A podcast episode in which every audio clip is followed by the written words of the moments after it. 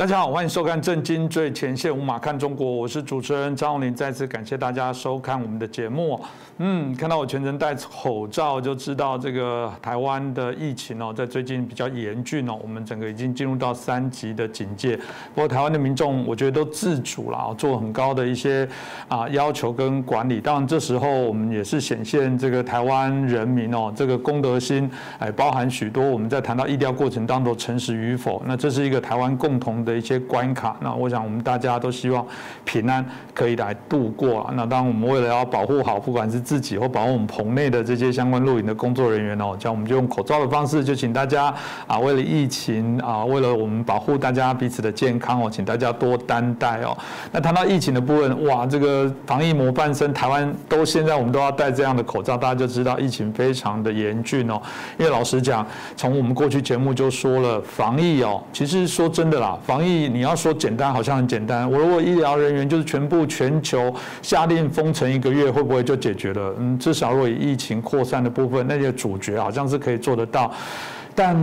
没那么容易，因为我们都在这个病死跟饿死之间啊，在做拉拔，所以这个东西我想都是每个国家为难的拉拔。那今天我们开心邀请到中国经济学家，也是旅美的学者陈小龙博士哦，来到我们线上，也请啊老师哦帮我们来分析一下这一波疫情的一些状况哦。老师你好。主持人好，各位观众朋友们，大家好。是老师，我想我们就讲了这个新冠肺炎的疫情呢，包含台湾哦，这个我们过去一直引以为傲的一个安全的国度哦，现在都面临到一个比较严峻的一些挑战哦。那大家都严阵以待。那不止台湾了，尤其我们刚刚提到，包含印度哦，印度的问题，我想前一阵子受到全世界非常高的关注，大家也很怕印度未来的疫情甚至会不会扩散到尼泊尔，到邻近的这些相对应的一些国家。所以显然全球现在非常的担忧跟。紧绷啊，老师怎么看呢？呃，印度的疫情确实相当严重。他现在首都新德里和最大的城市邦贝就孟买已经封城了，那么情况可能还会恶化，因为疫情已经在印度缺乏这个医疗条件的农村蔓延开来。那么感染的真实数字恐怕比官方记录的要高一些。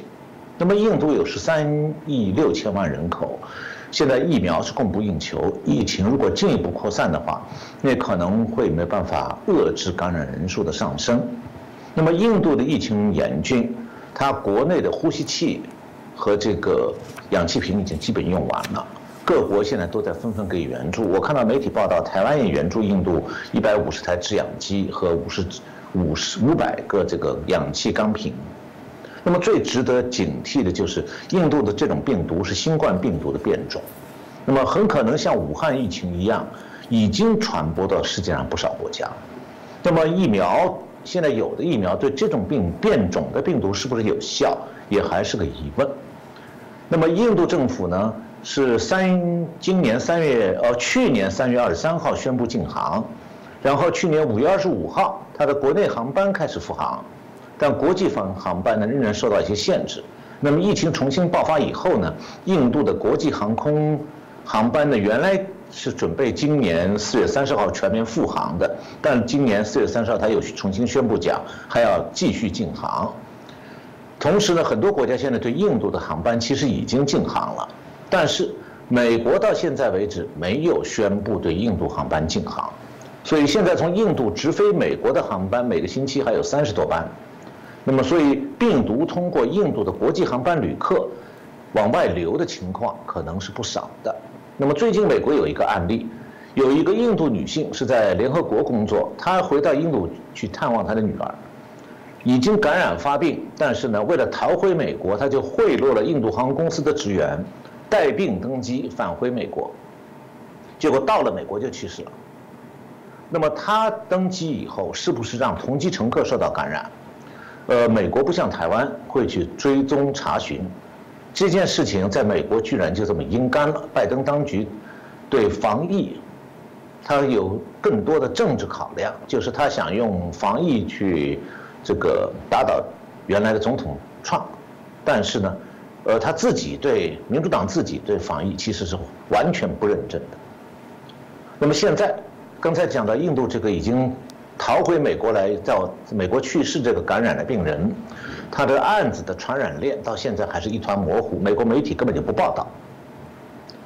不过呢，我也看到一个好消息，就是印度卫生部啊，四月二十八号开始使用一种这个抗菌素，叫做伊维菌素，就是英文是 ivermectin，呃，mectin，还有一种是叫做青鹿葵，英文是 hydroxy，呃，hydroxychloroquine。用这两种药物来治疗患者，那么四月底开始，印度患者的病例开始下降了，就是治疗有效。但奇怪的是，世界卫生组织反对印度的这种做法。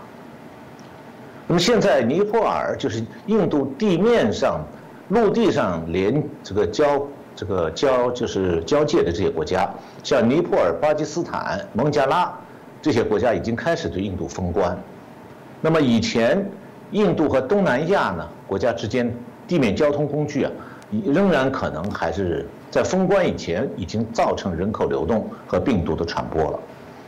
所以东南亚各国，包括越南、柬埔寨、老挝，都可能再度发生疫情。我也知道台湾有不少台商从大陆转移到东南东南亚，特别是越南、柬埔寨，那么也是要特别小心的。那么欧美国家现在疫苗的接种率开始开始上升，疫情呢趋缓了，但是印度的这个疫情是不是会带来新一波的发达国家的又一轮疫情？我们现在谁也不知道。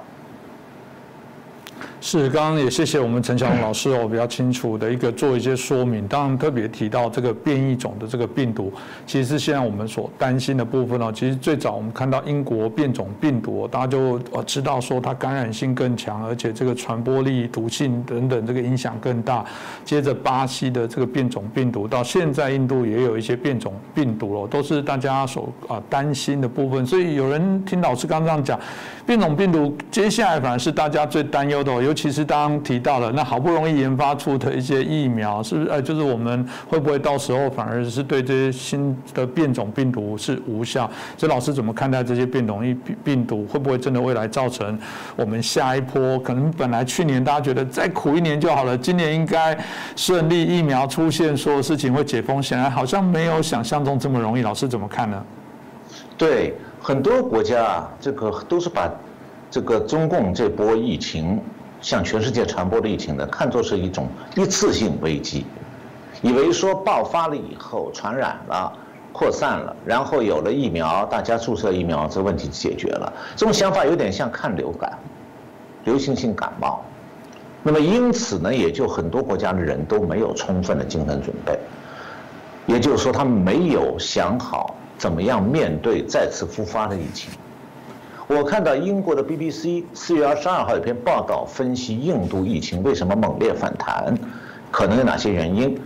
我觉得他讲的有一些道理的。首先就是说，印度放松警惕了。今年年初说印度的疫情曾经好转，印度官员也宣布说已经扭转疫情形势，好像不错。那么大家印度人都认为说印度已经摆脱危机了。那么随着当局和民众放松警惕，各种宗教活动还有政治选举纷纷举行。然后高层官员、宗教领袖也出席各种大规模人员聚集活动，很多人也不戴口罩，也不保持社交距离。同时，伴随着新增病例的下降，接种疫苗的人也少了，疫苗接种速度放慢，这是印度的一个原因，就是疏忽。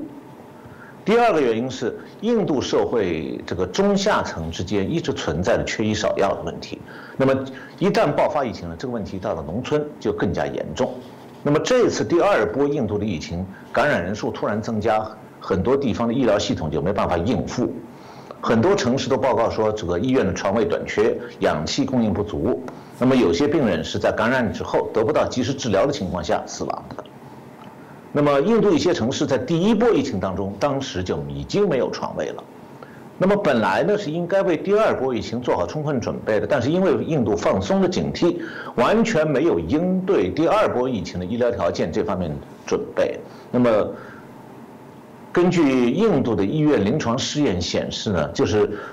这个如果是重症患者，他能够使用呼吸机，就是医院还有床位能给他提供呼吸机，那么他用药以后死亡率可以降低三分之一。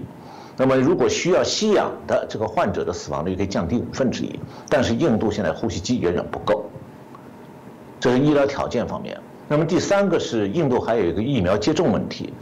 那么到四月下旬，印度是将近十四亿人口，接种的人数只有一点三亿，就疫苗只有只够一点三亿人用，远远不能形成所谓群体免疫的要求。群体免疫就是说，呃，要能够社会大部分人都已经接受这个疫苗的接种。那么印度实际上是只有医护工作者、一线的人员，还有四十五岁以上的这个人群。的作为优先可以接种疫苗，其他人就没有办法，因为疫苗不够。现在呢，印度因为疫苗短缺，已经有数百家这个疫苗的接种接种中心已经暂时关闭了。当然，最后一个就是主持人讲的问题，病毒的变异。那么，印度这一波的病毒已经不再是去年疫情爆发之初的那种，而是已经出现变异和再次变异，出现了一种叫做双突变的变种。那么现在已经有二十个国家发现了印度的变种病毒，包括新加坡、澳洲、英国、美国、泰国、斯里兰卡、南非、比利时等等国家。所以，呃，不光是说印度出现一这个这次病毒的变种，巴西也发现了。刚才主持人提到，也发现类似的现象和变种的病毒。那病毒学家认为是说，这样的病毒的双重突变啊，可能使病毒的更加具有传染性。那么是。这就是为什么确诊的病例会突然急剧的增加，因为变种病毒不但是传染传染力比较高，而且染病以后情况也会病况会比较严重一些。那么现在全球新冠大流行到底什么时候结束？嗯，好像是没有确切答案的，也有很可能在相当长时间里头，我们不会回答一个说有一个零新冠病毒这样一个世界。而是说这种病毒和人类在共存，而且周期性的发作。那么这种情况下，疫苗、药物和防御机制就是关键。那么疫苗的研发要跟及时跟上病毒的变异。呃，同时呢，新冠治疗新冠这种病的药物开发和疗法的探索也同样重要。现在英国已经成立了抗病毒特别工作组，是希望说至少在今年秋季能找到至少两种针对新冠感染早期症状的有效药物。呃，另外呢，就不断改进测试，就是是否感染的这个测试技术和测试程序，也是防御机制中的一个关键。那么现在我看到 BBC 有一位健康与科学事务记者叫 James Gallagher。他介绍了新冠病毒和药物研发现在正在推行的这个大型实验项目的三个研究方向。那牛津大学是正在进行世界上最大规模的临床试验，呃，全世界有一万两千多个患者参与，目的是确定药物对新冠症状的作用。那么世界卫生组织也在评估不同的潜在疗法在世界各国的表现。那么各国制药公司是分别展开自己的药物研发实验。他们大概有三大研究课题。首先呢，是针对直接针对冠状病毒在人体内生存繁殖的这种抗病毒药；第二种是镇定免疫系统的药物，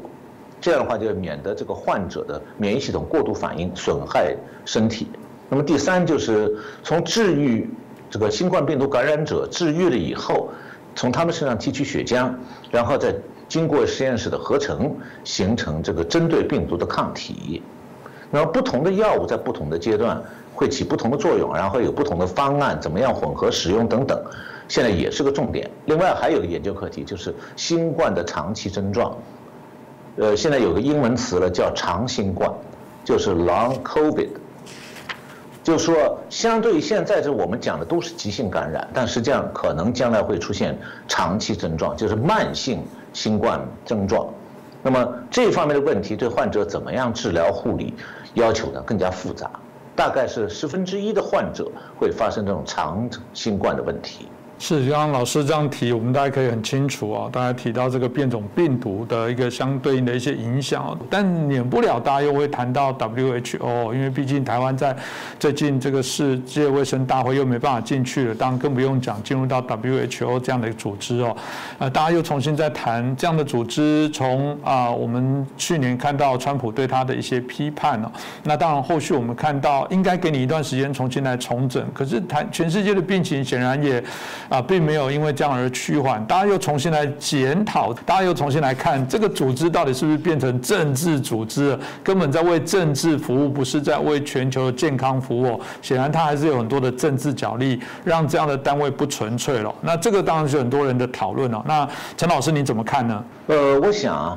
呃，如果说一个结论的话，就是 WHO 就世界卫生组织。是这一次新冠全球流行的罪魁祸首之一，这是我先给一个结论，然后下面我来介绍一下。呃，去年春节前呢，这个武汉的大大陆把它叫武汉肺炎，其实就是新冠肺炎，当时已经震动全世界了，但是各国都没有想到说这个病毒会那么快就传遍全球，然后造成三百三十几万人死亡。那么去年是一月十四号，路透社报道说，就是世界卫生组织确认，这个新冠病毒已经有限度的人传人，但是在中共的压力下，世界卫生组织立刻把这个报道改成可能人传人，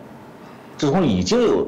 这个人传人，把它把这个报道变成可能人传人。那如果说人传人事实上已经成了传染渠道，那么。武汉这个原发地早就应该封城啊，同时应该停止国际国内航班，以防止大量外流人口把病毒传染到其他地方或者其他国家。特别是应在赶在这个去年的春节前，这个大量的人口要离开武汉，回家过年，那么在这个时候尤其要阻止疫情扩散。但是，由于中共是惯于。为了政府形象对疫情真相实行保密措施，所以它是尽量淡化疫情的危险性。那么结果呢？疫情就无可避免的扩散。那么一直到去年一月二十二号，就一月十四号，世界卫生组织已经知道疫情会传染，但是，一直到去年一月二十二号，就一个星期以后，中共的这个国家卫生健康委员会发布一个新冠。新型冠状病毒感染的肺炎防控方案第二版，才承认说武汉肺炎的病例存在人传人的情况。但是呢，这个中共这个卫生总总的主管部门仍然认为说潜伏期没有传染性。那么两个周以后，到二月五号，中国的国家卫健委发布的这个刚才讲的新冠病毒治疗方案第五版，才首次明确说无症状感染者也可能成为传染源。那么我在这里需要特别指出说，人传人决定了感染者不一定要和武汉的人有接触，那不发烧的人同样也可能因为感染而传染他人，所以对无症状感染者的早期的没有防范、无防范，是导致疫情向全球扩散的最大原因。那么这里我想介绍一下，可能台湾一些观众不知道，中共在疫情期间向全世界。送了些什么去？送了几十万带毒的旅行者，其中不少人就是这几十万旅行者当中有不少人是病毒传播者。第二，中共误导了世界各国对疫情传播方式的了解，让各很多国家的政府和各国民众真的以为说无没有症状就不会传染，所以很多国家一开始都疏于防范。第三，中共还为世界各国送去了误导疫情判断的数据。那么，直到疫情全球化了，我们讲经济全球化，现在我们也都看到了疫情全球化。大批国家开始检测被感染者的时候，确诊数这个数据就成了世界各国理解这个每个国家疫情的一个核心指标。但大家很少意识到，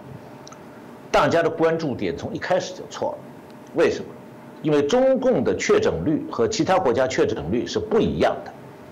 它的确诊率不是你有没有感染病毒，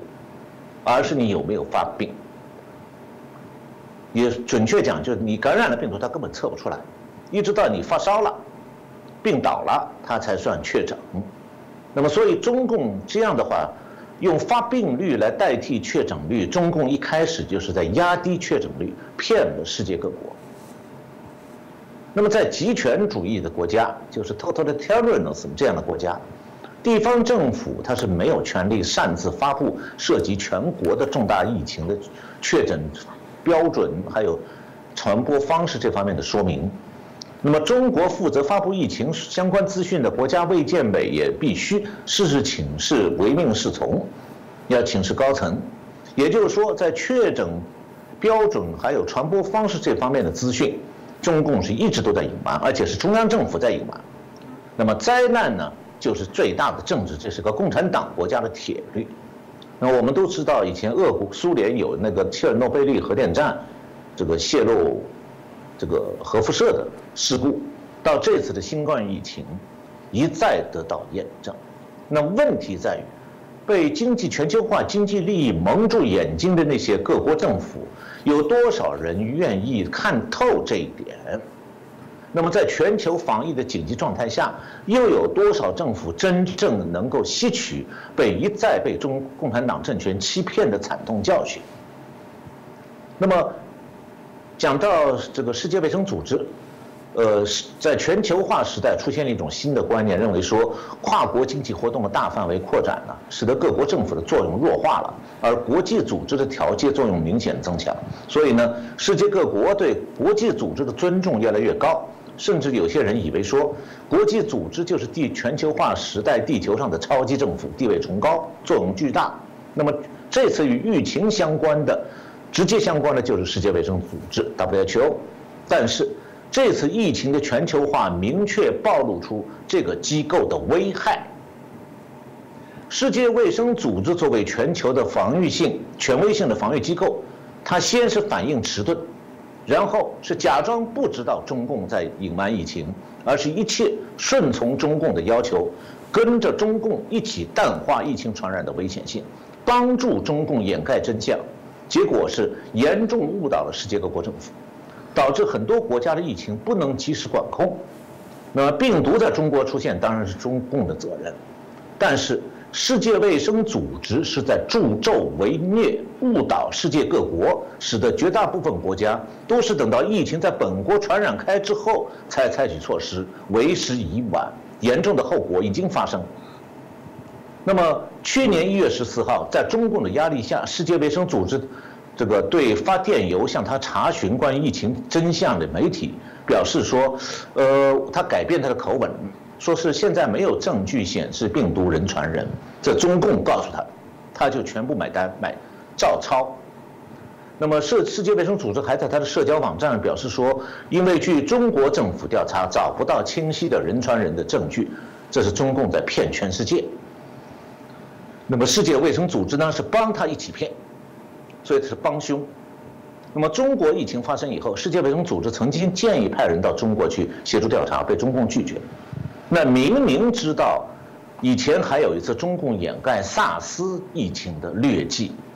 那么世界卫生组织知道中共有这种劣迹的，他仍然选择无条件的信任中共，被动的去转播中共对疫情的掩盖式报道。所以它严重误导了全球的及时防防疫。那么一直到中共对武汉封城以后，世界卫生组织才改变疫情评估。呃，法新社是这样报道，他说世界卫生组织是一到去年一月二十六号发布的新冠病毒的疫情报告才指出说，中国面对的疫情风险非常高，而在区域和全球的风险属高。然后世界卫生组织在他报告的角注里面表示。他自己在一月二十三号、二十四号、二十五号发布的报告中说，这个疫情风险中等是不正确的。但是，当媒体要求世界卫生组织对这个为什么他发布不正确的这个疫情报告，世界卫生组织的负责人叫做 Fadela Chaib，他轻描淡写表示说那是用词上的错误。其实，对这样的国际组织来讲，最大的问题就是，并不存在真正的追追责机制。他误导了全球疫情，但是这个组织和负责人实际上不用承担任何责任。就几百万人因他们而死亡，错不可罚，就是这些国际组织最大的弊端。那么最先发生批判世界卫生组织的是荷兰。荷兰有一个国家卫公共卫生和环境研究所，是荷兰的预防传染病的专家机构，也是荷兰防疫的重要顾问。那么这个机构的这个传染病控制中心有个主任叫做 Sharp van Dissel，他三月去年三月二十二号接受网络媒体采访时表示，欧洲各国之所以成为重灾区，根本原因就在于一味听信来自中共和世界卫生组织的信息。他说，世界卫生组织对当时最有可能发生的情况做了评估，说是传播的风险好像很小。他说，我们荷兰和其他欧洲国家，例如德国和法国，都采取同样的立场，因为这是当时世界卫生组织的基本立场。现在我们回头来看，如果世界卫生组组织只是无知，他那么做，那么现在世界卫生组织应该解散，因为它是一帮无知的人组成。那么事实上呢，他并非无知，他一开始就知道情况可能比较严重，但是为了迎合中共，他故意的低调解释疫情，这就不是失误了，这是国际组织的过失犯罪嫌疑。从这个意义上讲。世界卫生组织，我开始讲，也是这次全球疫情的罪魁祸首祸首之一。可惜的是，对联合国下属组织的犯罪行为，现在事实上是国际法无效，不可能制裁。我们连想撤一个世界卫生组织总干事的职都做不到。那么从这次疫情来看呢，世界卫生组织和联合国一样，已经沦为中共的附庸，它的国际信誉极其糟糕。所以台湾受不到这样一个烂组织的邀请，一点都不奇怪。因为啊，世界卫生组织在防疫方面是事事看中共的鼻息，没有中共的首肯，他不会做任何有利于台湾的事，甚至没有中共的同意，他也不做任何让世界各国受益而令中共受损的事情。要知道，现在世界卫生组织的管理层就有中共派去的控制这个机构的人，不但这个组织是这样。绝大部分国际组织现在都被中共严重渗透，所以台湾的民众啊，不要把这些这个世界卫生组织支流的国际机构当成什么主持正义、坚持国际法规、呃不顺从任何专制势力的机构。其实这些机构啊，可以讲相反，他们早就变红了，不同程度上在为中共帮忙。这样的国际组织不值得尊重，而且需要多加批判。那么现在来看的话，这次疫情全球蔓延的最主要原因之之一就是没有及时把带病毒人口留在武汉，另外一个就是中共对传染的方式做错误的解读，说不会人传人。那么事实上，这个疫情的传染链可能很长，完全没有症状的人会带病毒，也会传染他人。所以在没有发现患者的情况下，疫情是在不断的扩散。那么现在是。这个已经很少有人在关注疫情如何扩散的了，就一开始是武汉一个城市，那么我当时做过一些分析，下面再向大家报告一下我当时分析的结果。就去年三月份我在做的分析，武汉是一月二十三号才开始封城的，在此之前，中共放任武汉的染疫人口逃离武汉，所以武汉封城之前，一共有五百万人离开武汉。其中三百五十万人回到湖北省内各地，一百五十万去了各个省市，还有国外。这股人潮就是传播疫情的疫情输送管道。那么当时有大量从武汉出国的旅客，把疫情扩散到世界各国，于是疫情就顺利的从武汉出发，短短两个多月蔓延全球。我们都知道，第二次世界大战以来，地球上发生过多各种。战争和瘟疫，但从来没有哪一次造成这样的严重的后果。整个世世界处于不安和懵懂状态。现在疫情仍然在继续扩散。呃，我们主持人今天戴着口罩提醒台湾的观众朋友们，就是个例证。第一次世界大战的时候也出现过瘟疫，但那个时候瘟疫的传播只发生在地面上，就是即便有一个患者他要跨洋出国，要在海上坐船走一段时间，但疫这个瘟疫的传播不会那么快的，那么现在是人类的国际化活动帮助瘟疫病毒办到他自己办不到的事情，因为，他可以在十几个小时之内坐飞机就空降世界各国了。所以自从中国发生 SARS 之后，这次这个新冠病毒是第二回。那为什么萨斯没有造成那么严重的全球后果？因此，这个这一次很多国家也没有警惕呢。其实一个很重要的原因是国际旅行的普遍化。萨斯那个时候啊，虽然有一些中国人出国，但是拿到发达国家的签证并不容易，也没有长期旅游签证，所以出国的人数有限。从疫区直接逃到西方国家的人更少，所以萨斯基本上没有祸害全球。那么和中国萨斯类似的，还有一个非洲的叫做埃博拉瘟疫，虽然已经迁延多年，到现在也没有灭掉，但它仍然基本上局限在非洲大陆。原因就是埃博拉没有办法在亚洲、欧洲和美洲广泛传播。主要原因很简单，就非洲不是发达国家的旅客主要的去的旅行地，那非洲人也没有钱坐飞机全世界乱跑。所以呢，现在看来，疫情瘫痪全球的条件就是。前提条件就是，瘟疫的发源国是国际旅行者进出频繁的地方。那病毒呢是可以通过四通八达的国际航班传遍全球的。所以疫情和打仗不同，打仗的时候你可以明确分前方后方啊。那疫情防疫的话是没有前方后方的，也不知道敌人在哪。地球虽然足够大，但对那个看不见的病毒来讲，地球村其实很小。比方讲，我们在美国是大隔着个浩瀚的太平洋，太平洋另一边的大陆上发生瘟疫，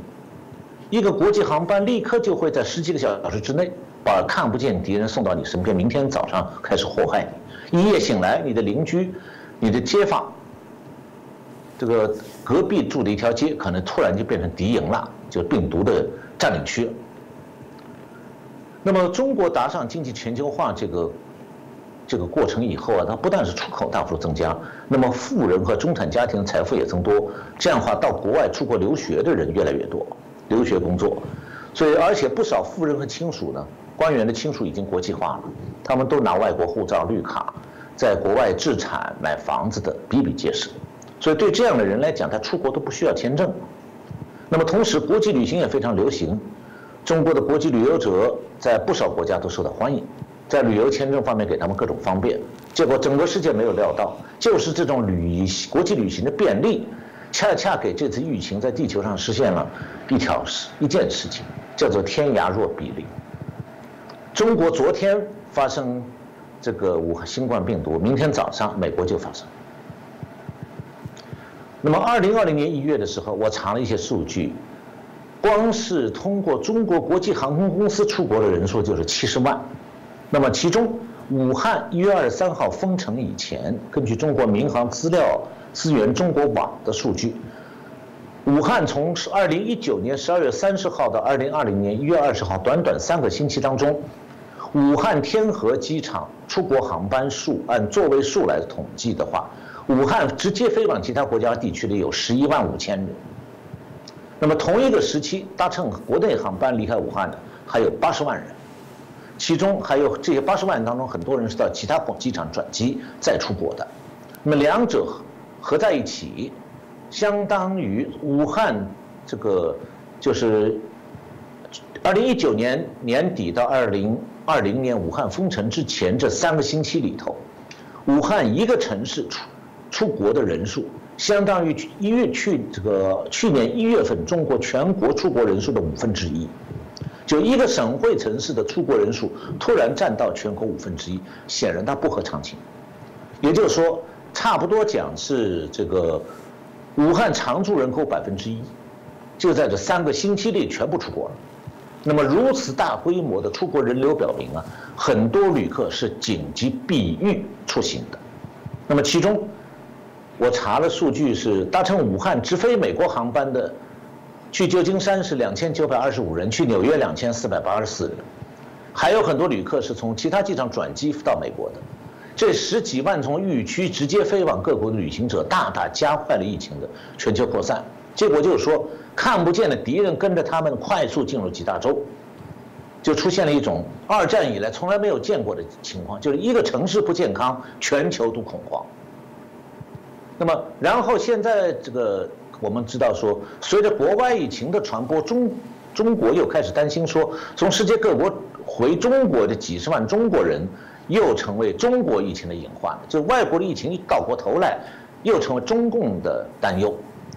目前现在疫情在各国是此起彼伏，全球经济不断的局部的停摆。目前的这种全球性不安呢，主要是经济健康担忧造成经济受冲击。我看到消息说，郭台铭刚刚从这个红海公司刚刚从中国撤出部分资金，投资到印度，在印度刚刚展开投资，印度疫情最近又爆发了，这样逼着他，他又要考虑说，我是不是还要回大陆再去那边投资啊？所以，像大陆现在也是不断的正在发生新的疫情，不光是台湾如此，大陆也。发生很多，那么中共照例的隐瞒疫情，所以我们不知道，像现在大连，这个这个沈阳、大连、营口，还有其他很多地方都有疫情，但是都被瞒住了。中共的社交媒体上能有一点小消息，但是大媒体是不会报道的。那么。所以现在啊，因为大陆本身也不断的发生疫情，所以郭台铭公司像的正常经营啊，也是这样，就在到哪个国家也都保不住会拉闸。所以这一次疫情是比较完整的显示出来经济全球化的负面影响。这个负面影响说明啊，经济全球化不是一个完美无缺的跨国经济运行系统，还有一系列弊端的。第一个弊端就是，由于担心冲击经济，很多国家包括中国不肯断然封关。导致以病情恶化，那等到疫情恶化以后再封关已经晚了。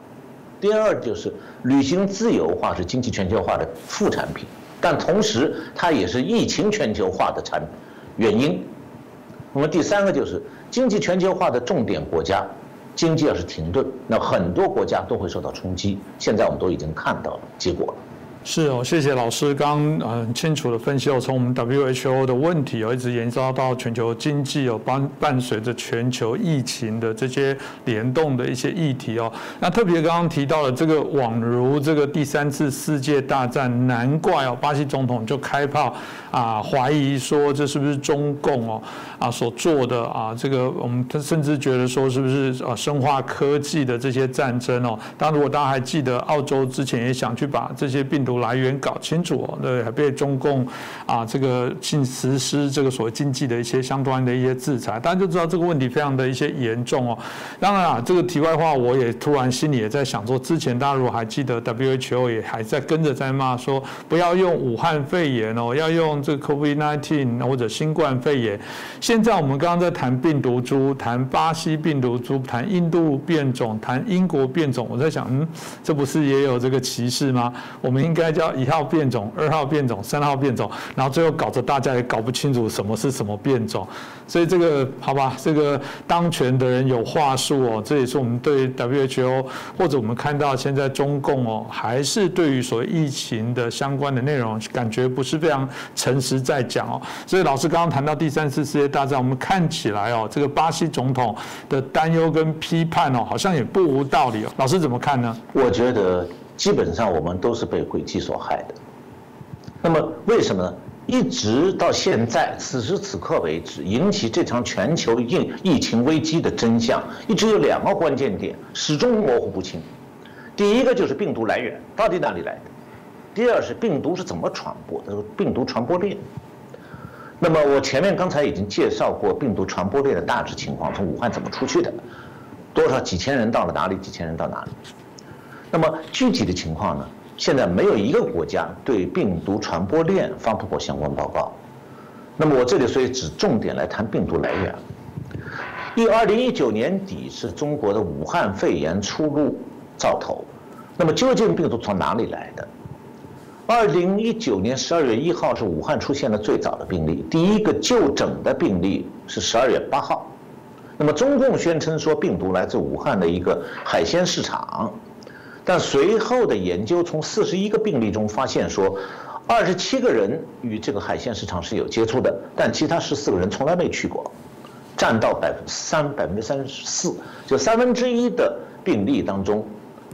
这三分之一的人根本就和海鲜市场没有关系，所以中共说病病毒只来自海鲜市场就是骗人的，也就是说病毒还有其他来源，那么其他来源到底是什么？还有这海鲜市场的病毒又是从哪里来的？中共从来不交代。当时啊，呃，在中国有一个武中国科学院武汉国家生物安全实验室，又简称叫武汉病毒研究所。呃，中国有个说法叫武汉 P 四实验室，P 四指的是个高等级的这个病毒实验室。这个实验室在中国的社交媒体上引起了关注。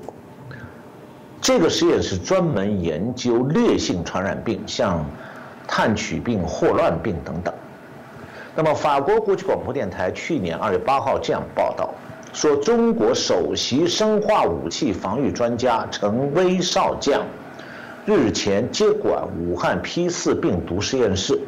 此举揭示武汉 P 四病毒实验室可能与军方有关。那么这个陈薇是个女的，他当时担任的是军事医学科学院生物工程研究所所长。下面我来就这个武法广这个报道谈的问题做几点分析，大家就可以想象为什么讲。呃，我们现在所受的都是中共的诡计之害。那么，首先，如果武汉这个病毒实验室只是纯粹的微生物研究机构，它不应该和军方有关的。那更不应该和生化武器有关，因为生化武器的研究者和掌控者是军方。军方军方呢是不会让与军队无关的学术机构掌握生化武器的。这个关键内容，因为是当中共当局的绝密。同时呢，中共这个中国的懂病毒的专家很多啊。如果说他们是要讨论这个武汉病毒的来源问题，他们用不着派个人到武汉去讨论，在互联网上讨论就好了。那么，所以中共这个军事医学科学院生物工程研究所就是生化武器的头等权威，这个少将所长。他是本来不必要跑到武汉去的。那么既然他跑去了，说明什么？说明他去的这个病毒研究所可能是和军方有关的，可能是接受了军方委托的研究项目。那么内容呢，可能就是和这位少将所长、中国首席的生化武器专家他的研究、他的工作有关系。那么第二点。就陈威这个军阶是少将，他的年龄呢很年轻，一九九一年才从清华大学硕士毕业，那么然后就是特招入伍，入伍的时候他的军衔是中尉，二十年之内中尉升到少将，是少见的文职军官的快速升迁。那么他所在这个军事医学科学院，二零一六年以前是隶属于中国解放军。总后勤部，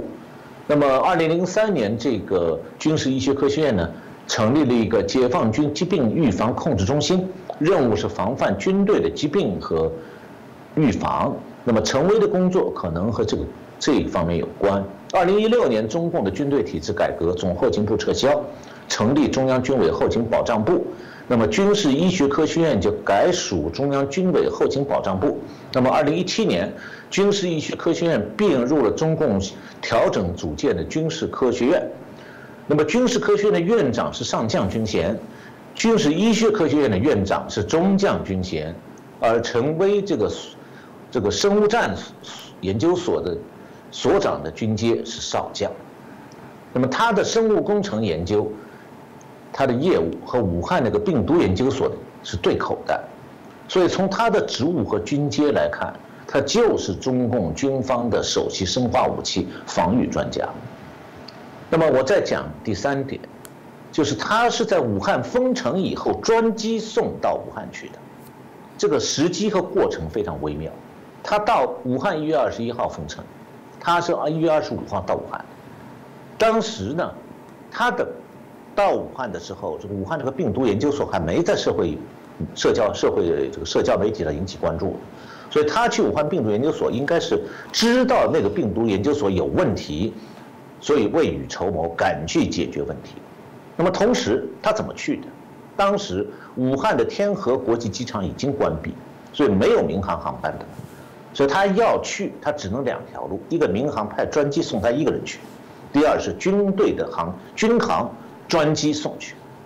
那不管他哪一种，说明他的武汉之行是奉北京军方高层的命令，而且这个任务非常重要，必须立刻执行，而且专机送他一个人去。在这方面还有一个关注点，就是他到武汉病毒研究所以后，一开始只是低调调查掌握情况，并没有控制这个研究所，说明他的任务很可能是先摸清相关情况，然后这个情况呢，应该是和新冠病毒的爆发有关的。下面我讲第四点，陈薇是去武汉，但是当地并没有他那个军事医学科学院下属的单位，但是有合作单位。比方讲，武汉病毒研究所就是他们的合作单位，所以他到那里以后啊，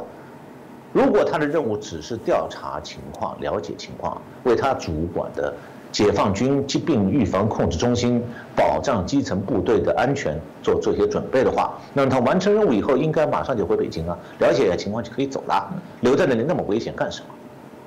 但是，他到武汉就不走了。他放下解放军的那个整个的，因为解放军也需要防新冠疫情啊，他放下解放军整个防新冠疫情的工作不管了，就留在武汉病毒研究所，不但不走了，而且他还宣布，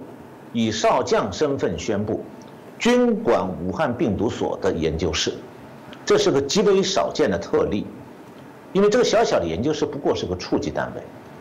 正常规情况下用不着让一个少将来亲自掌控啊，而且一个普通的实验室需要一个全国生化武器方面首席专家来接管嘛，这个接管本身说明其中有隐情。那么第五最后一点，所谓军方接管就是军管，就是说用军队的军纪和军法来管束这个也实验室。那为什么军队要经管这个武汉病毒研究所的实验室？如果只是提高研究水平，组织病毒研究攻关用不着接管，稍微指导一下就好了。那么军管很可能是有个更大的目的，那就是要通过行政上对这个实验室的接管实施严格的保密措施。保什么密？当然是军方不希望外界知道的关键的绝密。你由此可以想象，对武汉病毒所的军管决定了。与疫情相关的所有外界猜测都从此不会再有任何验证。那么军管等于相当于把这个病毒真正来源的这个武汉病毒研究所，给它筑了一道高高的墙，完全封起来，彻底封住了，比武汉封城还厉害得多。所以任何消息泄露者，可能就是不是这个刑事处分，变成军法从事。这样我们就可以明白了。这次疫情源头在哪里？外界是查不到了。这个今年四月三十号，世世界卫生组织的这个总干事在记者会上说，他们的专家团队到中国去调查病毒起源，中国不提供原始数据，原因是那原始数据军管了。那么专当然这是我的解解读了。那么然后世界卫生组织的专家团队对武汉这个病毒实验室的调查是不充分的。所以没有办法排除病毒从实验室泄露的可能。那么今年五月七号，这个澳大利亚有一份报纸叫做《The Weekend Australian》，末周末澳澳洲人报，他报道说有一份由中共军方科学家和中共高阶的公共卫生官员二零一五年撰写报告，讨论了把萨斯的病毒武器化的问题。那美国国务院的官员在调查这次新冠病毒的起源的时候。获得了去年五月获得的这份文件，这个报告的标题叫做“非典非自然起源”，请注意啊，非自然起源是人造的，非典非自然起源和人质人新种新种病毒基因武器。这篇文章形容呢，SARS 病毒也是冠状病毒，预示了基因武器的新时代。他们可以经人为操纵，成为新型、叫新性的人类疾病病毒，然后以前所未有的方式将其武器化并释放出来。报告还提到，第三次世界大战将是生物战，而制胜的核心将是生物武器。那么，澳大利亚的一个战略研究所啊，呃，有一个国防大学追踪系统，它的。他追踪了以后呢，发现说，刚才讲那篇研究报告，这个就是非典非自然起源和人质人新种病毒基因武器这个研究报告的十八名作者当中，十个人属于中共军方的第四军医大学，就现在西安的空军军医大学，都是军方的科学家和武器专家。那么澳大利亚这个这个一个研究机构的负责人叫 Peter Jennings，他告诉媒体说。这份报告是他们所得到一份确凿的证据。他说：“我认为这很重要，因为它清楚地表明，中国科学家正在考虑冠状病毒不同菌株的军事应用，并考虑如何部署它。这开始证实了一种可能性，就是我们在这里看到的这个所谓 COVID-19 新冠病毒是用于军事用途的病原体的意外泄露。他认为说，这份文件可能解释了为什么中共一直试图组织外界对中共病毒起源进行调查。”那么最后，我想介绍一下这个五月十六号，就上个星期天，呃，美国前国务卿 Pompeo 接受美国 Fox News 福克斯新闻的这个周日早晨期货，就 Sunday Morning Futures 这个节目采访的时候，他说了一段话，他说。中共为了在武汉病毒实验室掩盖最可疑的新冠病毒源头，可谓是竭尽全力，其掩盖程度十分惊人。他表示，他担任国务卿期间，美国在调查病毒源头的整个过程中，看到的每一个证据都表明病毒来自武汉病毒研究所。然后，蓬佩奥说：“我目前还没有看到相反的证据，尽管中共不允许任何人进入实验室。”不允许任何人接触病毒相关的原始材料，也不允许外界这个与在那里工作的医生接触。但是证据仍在不断的积累。蓬皮尔谈到说，中共为了掩盖病毒源头所做的工作清单是非常令人震惊的。那么结合我们掌握的间接证据，再加上中共为否认与该实验室有关的信息做了如此巨大的努力，这些都向我们强烈的表明。武汉病毒实验室就是中共病毒起源的地方。他说，今年一月份，美国政府解密了一系列与病毒源头相关的信息，这些信息都显示说，早在2019年，中国武汉就有医生出现了感染病毒的症状，但是那都是事实。所以他认为，这证明中共早在世界卫生组织前往武汉调查之前就完全清楚，这个病毒是完全就是人传人的，是拿来人传人的。那么，越来越多的证据表明。中共处理这次疫情的行径不是鲁莽或者疏忽大意，其用心可能更坏。是哦，老师刚刚提的部分让我觉得听得很沉重哦。第一，我们当然过去谈到没有真相，没有原谅哦。不管这个过程当中如果是一个疏失的，他也必须要让我们有真相来了解到底发生什么事。如果是恶意的，甚至是他们作为生化武器的这些研发而流出，那当然我觉得真的是更该死哦。为什么这样讲？是大家可以知道，全世界对于生化武器是很严格的要求跟限制的，因为这真的是不人道，因为病毒不会分颜色。任何人种、任何不同阵营的人都会受到严重的一个伤害哦。所以，我们看到现在真相还是未明哦。那最可恶的部分是中共还是以疫谋霸？我们在最近看到许多的讯息，有些国家它可能没有办法立即的拿到疫苗，那中共还会要挟说，那你要不要跟台湾来断交，以此这样子来换得一些疫苗？无无法想象哦，那不管怎样，我们希望大家尽快的度过这波疫情哦，然后可以安然的回到我们较为我们刚刚讲常态的生活。不过话虽这么说，就像陈老师刚刚提到的，可能跟这个疫情未来都是要共存的啊，跟许多的疾病共存。那我觉得大家就只能做好自己的防疫的工作，然后增加自己的抵抗力。还是希望我们所有的观众朋友，大家都能啊这个啊身体健康哦。我们希望我们一起好好来。挺过这一波危难哦！再次感谢陈小红老师，也感谢大家的收看哦。那希望我们在下次的节目，我们可以邀请的陈老师再跟我们其他的题目来做精辟的啊分析讲解。再次感谢老师，也谢谢大家的收看。谢谢主持人，谢谢大家收看。